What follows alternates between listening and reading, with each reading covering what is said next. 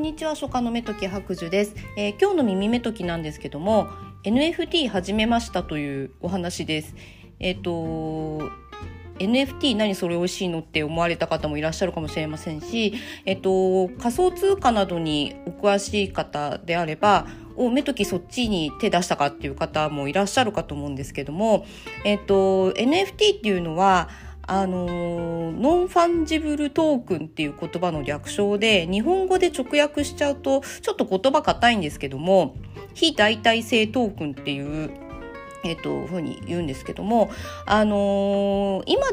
今までであればあの画像データを、まあ、例えば画像データってあの簡単にコピペってできるじゃないですか。なんですけどそななので今、えっと、一つ一つのデータって区別することはできないわけなんですけどもあの仮想通貨と同じブロックチェーンっていう技術を使ってうことによって、まあ、ただのその、えっと、区別ができない、えっと、画像複数の画像に対して、えっと、一個ずつシリアルナンバーみたいな、まあ、番号を振ってあげることで、えっと、一つずつのデータの区別を可能にして、で、えっと、まあ、世界に一枚しかない価値あるものを作り出すっていう、まあ、技術っていうんですかね、なんですけども、あのー、まあ、今年に入ってその、NFT アートっていうのが急にブームが来たっていう印象なんですけども私があの本格的に認識したのが村上隆さんが確か今年の3月ぐらいかな、えっと、NFT アートの作品を発表して、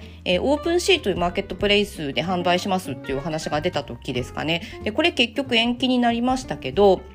それ以来私も別にそこまで、あの、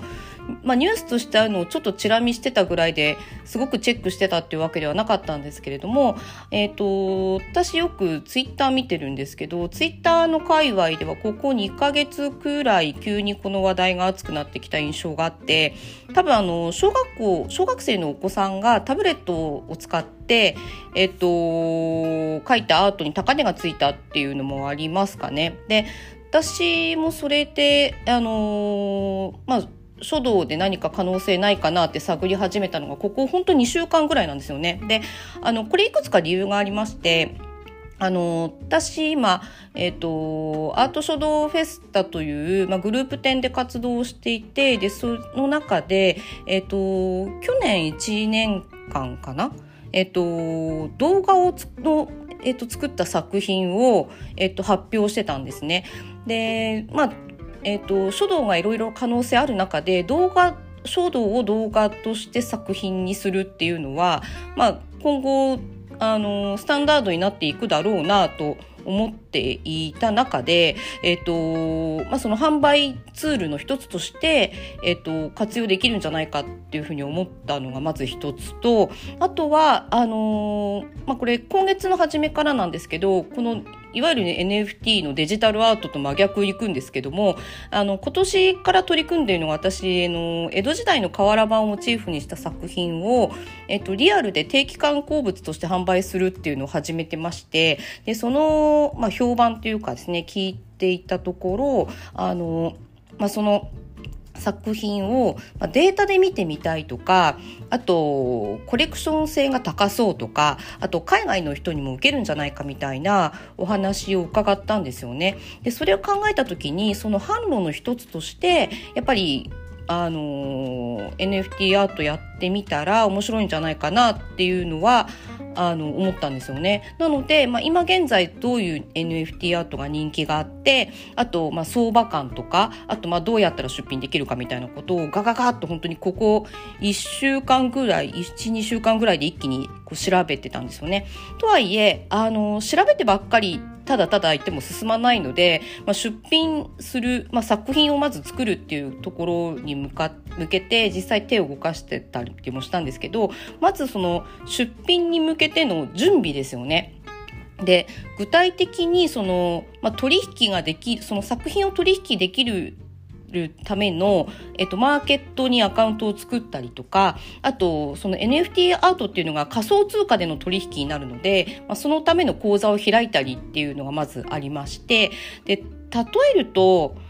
うーんと、なんでしょう、多分楽天市場にお店を作って、えっ、ー、と、楽天ペイで取引ができるような手続きをするっていうイメージかなと思うんですけども、あのー、ただその仮想通貨って、あのー、資金移動がめちゃくちゃ緊張するんですよね。で、ネット、ネット上とはいえ、あのー、まあ、いわゆる日本、日本の、まあ、銀行のネットバンキングと、あの全然わけが違いまして、まあ、当然英語の表示ばっかりだったりもするのであの Google 翻訳にお世話になりながらいろいろ読み解いてみたりとかですね。であとあのビットコインなどの仮想通貨は今年に入ってからちょこちょこ買ったりしてたのであの、まあ、有名なあの取引所に、えっとまあ、お金をあの預けてみたいなことはしてたんですけどもあのこの、えっ、ー、と、NFT アートで取引をするってなった時には、あの、全くまたその仮想通貨の、えっ、ー、と、扱い方っていうのが変わってきまして、あの、これもどう例えばいいのかなと思ったんですけど、その一回両替したお金をまた別な国の通貨に両替をして、で、お財布をまた入れ替えてみたいなことを、まあ、何度かね、ネット上でこうやるわけなんですよね。で、これもやっぱり調べてて、怖って思ったのが、あの、これ例えば ID みたいなものとか、あとその手手続きというか手順を間違ってしまうと、えっ、ー、と、仮想通貨のその資金が全部消えちゃうっていうことがあるんですよね。なので、もう、あの、本当にこう、めちゃくちゃ緊張感ある中で、指差し確認しながら、あの、最近になってよ、うやく、この、こういう手続きをすれば、あの、でき、あの、出ますよ、あの、えっ、と、解説できますよっていう、あの、ブログ書いてる方とかも、あの、ちょこちょこ出ていらしてるので、あの、そういうので自力で調べながら、やりましてで数日前にやっとそのオープンシーというマーケットプレイスの開設までいたっていう感じなんですよね。で、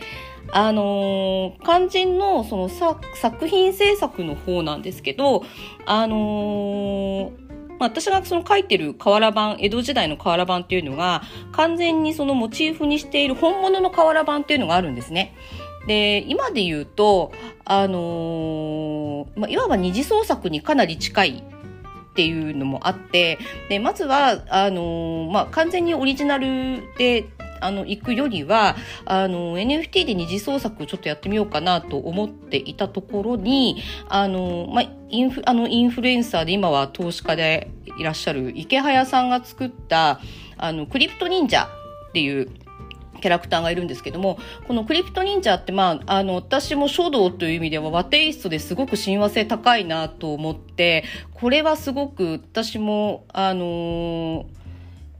いけそうな気がすると思って、まずは二次創作はクリプト忍者のを始めてるっていう状況です。で、あの、二次創作っていうと、あのーなんて言うんでしょうね、あの、日陰のみというとあれですけども、まあ、もともとの権利を持っているとる、まあ、現あの現状作者のところをこうちらびしながらこそこそやるみたいな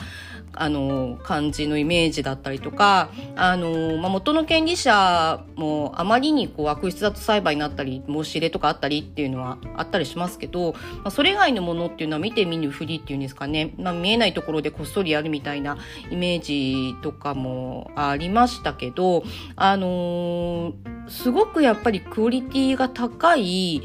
あのー、S さんってすごく多いんですよね。で、あのー、ただ、やっぱりその権利関係のところでネックになって、やっぱりそのクリエイターの方に、えっ、ー、と、まあ、収益が得られないみたいな、まあ、現状作者がいるとちょっとその辺も難しい部分もあったりはするんですけども、私もあの、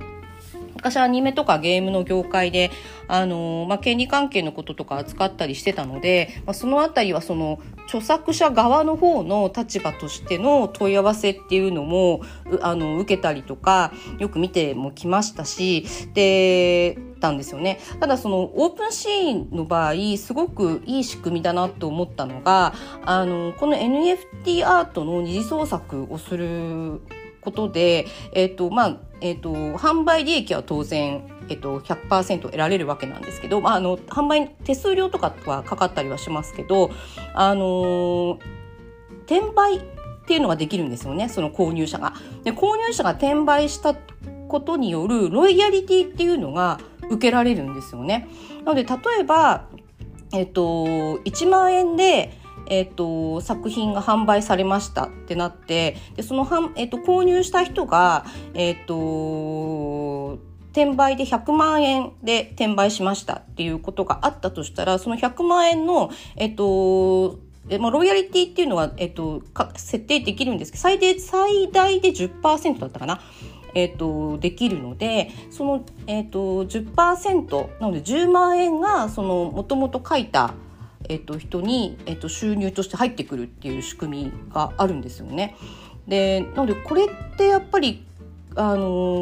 ー、クリエイターにはすごく優しい仕組みだなっていうふうに思いましたね。でちなみにあのー、書道で NFT アートって、あのー、調べてみたんですけどさすがですねあの武田壮雲さんが今年の春にあの企画で出してましてあのこれはとある会社の方とさんと組んでやってたんですけど、えっと、オークションという形で出品されててあの最終的には137万円までいったそうですね。でこの NFT アートってあのやっぱりこう私も一番最初に聞いた時になんかピンとこないことがすごく多くて手元にないけど権利ってどうなるの？みたいな ことが、えっと、思ったりもしてたんですけどあの確かにその手元にの